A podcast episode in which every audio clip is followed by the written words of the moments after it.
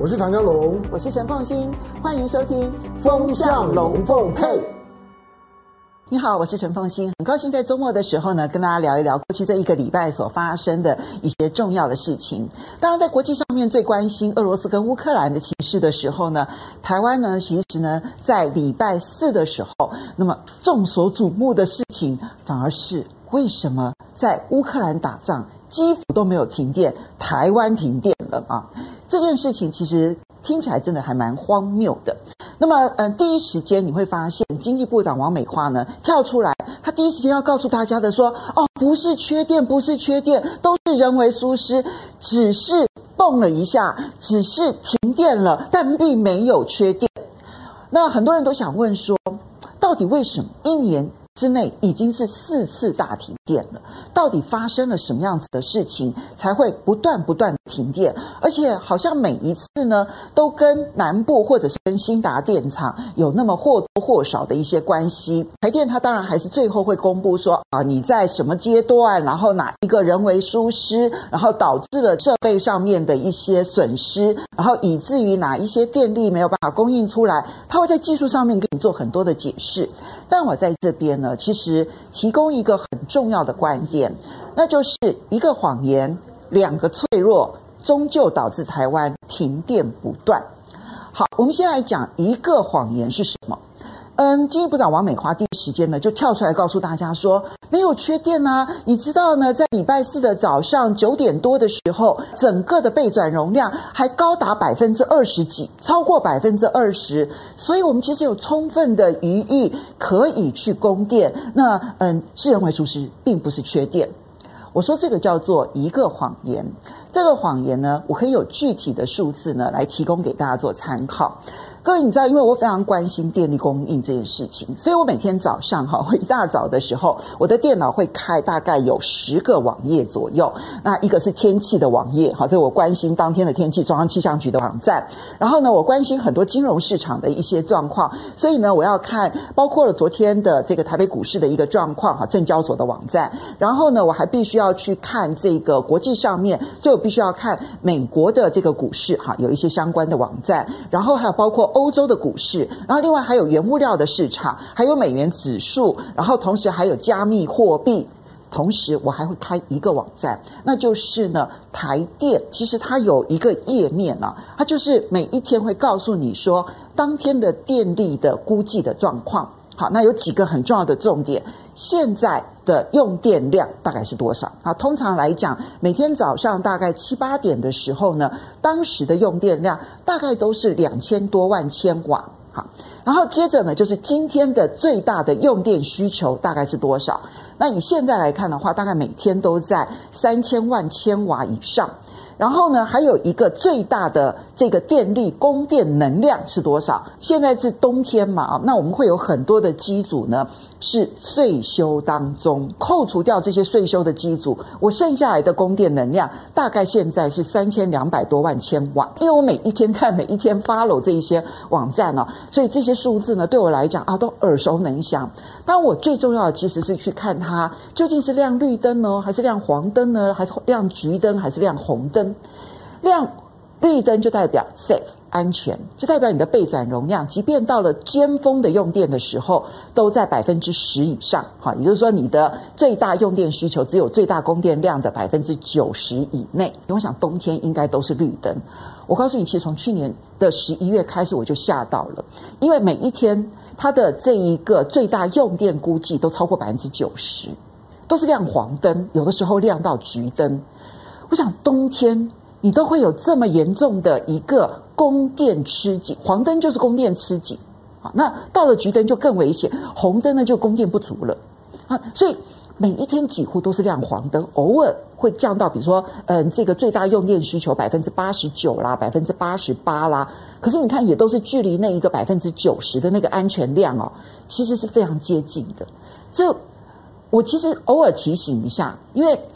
他几乎天天出现，我不能天天的去提醒，但我心里头很清楚，那就是代表说他随时处于一个危险当中。每一天的用电尖峰应该会在大概下午一点钟左右，一点到三点是用电的尖峰期，早上不会是用电尖峰期。所以早上七八点我在看的时候呢，当时的使用量大概他都会说啊，现在用电大概两千多万千瓦，然后呢使用率百分之七十几，这就是王美花所说的。诶，我使用率只有到百分之七十几啊，所以呢我还有百分之二十的供电余裕啊，这是一个谎言的数字。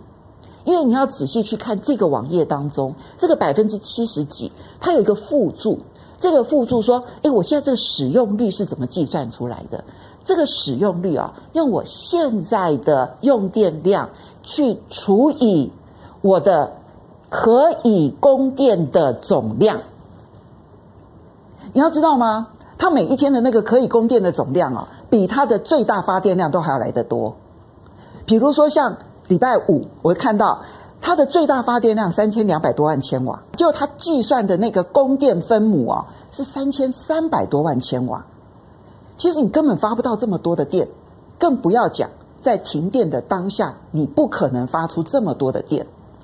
所以你在停电的那一刹那，你的最大供电量本来就是远低于三千万千瓦。我可以很大胆的说，它就是低于三千万千瓦。原因非常的简单，第一个，因为现在是每一年的十月到每一年的四月，有很多的火力发电厂，他们会安排岁修或者是停止供电，因为空气污染很严重。台湾每一年空气污染最严重的，其实就是十月到隔年的四月，所以这个时候会有很多的火力发电厂就是停止这个发电，比如说像林口啦，比如说像是台中啦，高雄也会有一些这种火力发电厂。因为你在用电需求量低的时候，我就希望你不要变得空气污染的元凶，哈，这是第一个，所以你本来就不会拉到这么高。然后第二个部分是啊，你要知道，其实，在我们现在的这个供电当中，太阳能已经占了非常大的一个比重了。太阳能的发电的最高时刻点一定都是中午前后。那嗯，就算不管它冬天夏天啊，其实也都是如此。那么礼拜四其实已经是艳阳普照了，那可是问题是你早上九点多的时候都不会是你太阳能能够全力发电的时刻，所以你根本不会有三千三百万千瓦准备着等着你来发电，你没有这么多可以发电的量，你怎么会有百分之二十以上的备转容量呢？这是一个谎言。这个谎言呢，其实凸显出不肯去面对缺电现实的这一个心态。好接着我来讲两个脆弱，这两个脆弱啊，其实第一个脆弱就是我们高度依赖南电北送跟中电北送。其实这一方面，其实我们牺牲了中部人跟南部人的肺，但是呢，二方面也让我们整个电网就变得极为脆弱。你就知道那个输配电线啊，只要有任何一个输配电站或者输配电线出现了问题，它就会引发的连锁效应。就是像礼拜四的状况，就是它的连锁效应造成三分之一的停电。高雄停电的状况之严重哦，其实有很多地方是断断续续的停电、复电、停电、复电十二个小时。我是高雄出生的人，然后我有很多小学同学都还在高雄。我们有一个群组，我就看他们不断的在讨论：哎，我这边又停电了，哎，我这边好像复电了，哎，怎么又停了？其实我。听了都觉得很凄凉。我对于我的高雄的乡亲们，我就觉得凄凉无比。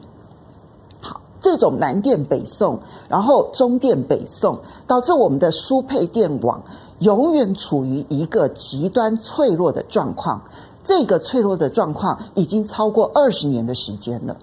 一九九九年的时候，当时台湾曾经发生了七二九大停电，不是九二一大地震所造成的停电哦，是七二九大停电。好，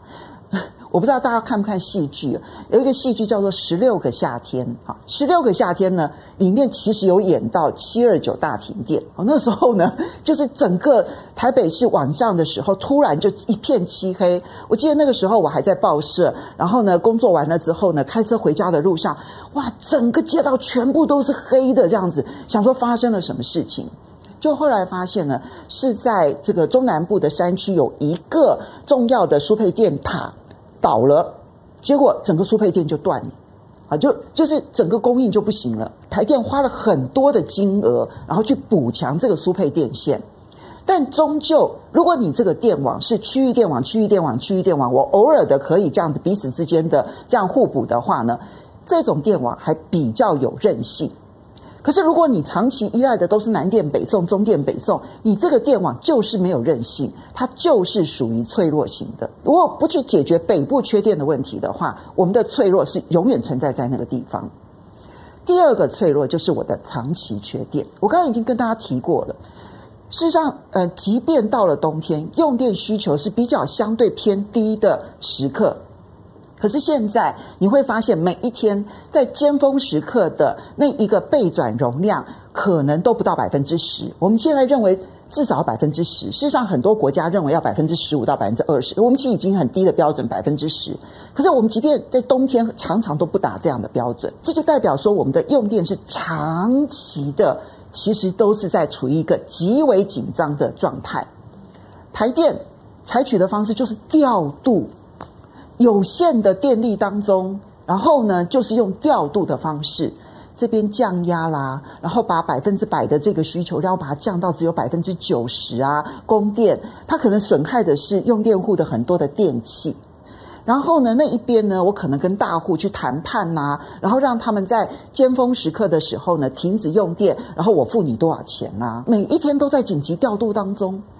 那这种紧急调度还包括了什么呢？包括我们很多的机组哦，在岁修的时候没有办法充分的岁修。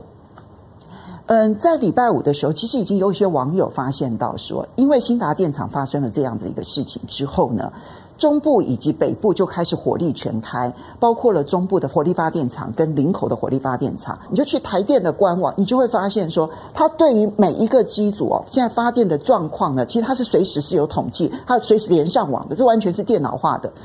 但那那里面都会有很多事实出现，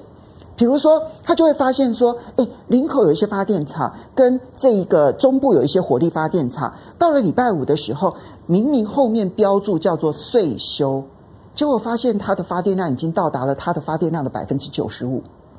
为什么？应该税收的机组，结果现在就必须要紧急来使用。这个税收时间的安排是很重要的，因为那代表的就是我必须要按照 SOP 一步一步一步一步一步一步一步完成所有的工作。当我税收时间不够的时候怎么办？就只好两个工作同时做。或者三个工作变成两个工作，然后又或者是我可能就会某一个工作做得不够彻底，所以我们的岁修常常就是处于这一种没有办法彻底检修的状态。你没有给他足够的时间，你怎么能够要求他足够的安全？你真的是因为台电说人员都疏失到这样的程度了吗？当然有人员的疏失，可是你有没有发现，不管你换什么董事长来，换什么总经理来，这个螺丝就是拴不紧，因为他怎么要求，明明就应该四十五天的岁修，结果你要求他三十天就要完成，而且还要并联发电，少了这十五天，你很多的工作就做得不够彻底。台湾长期处于这样的状态，所以我们长期处于电网的脆弱，我们长期处于一个缺电而岁修不完整的脆弱。那发生事情究竟是意外还是意料中事呢？你就是没有办法去真实的去面对能源的真相。如果你只有去面对能源的真相，你才能够好好的去让整套系统运作的时候安全有余裕。各位，我想提醒一个观念啊，其实这个是我在看那个大脑的一些相关的这个脑科学的文章的时候。他们就提到了一个这样的概念，你知道，我们人一出生的时候，我们的脑神经的数量是最多的时候，所以我们一边长大，然后一边修剪掉的。我们的脑神经的数量，其实在出生的时候是最多的，并不是最少，相反的是最多的。造物者呢，一开始的时候给我们的脑神经呢，其实就设计了很多的冗余，冗长的冗，然后余是这个剩余的余，就设计了很多冗余。这个冗余呢，就是让我们可以试各式各样不同的可能性。其实它比较安全，在系统安全当中特别强调冗余。我们为什么要有备转容量？我们为什么要有备用的系统？其实都是因为系统没有百分之百，所以你一定必须要有给予一定程度的冗余，你才能保证系统的安全。今天台湾的电力供应的真相就是，他已经把所有的冗余全部都没有了。我们没有冗余，我们没有犯一丁点错的空间，而且我们还在不断的压缩，让所有的人没有办法按照 SOP 来好好做事。那怎么会不缺电呢？当然，我们可以在每一次事件当中都找到人为疏失，这是毫无疑问的。可是，你看到系统性的结构性问题，也许可以更深入的了解，为什么乌克兰打仗，台湾缺电呢？提供给大家做参考。好的，非常谢谢大家，我们下个礼拜再见喽，拜拜。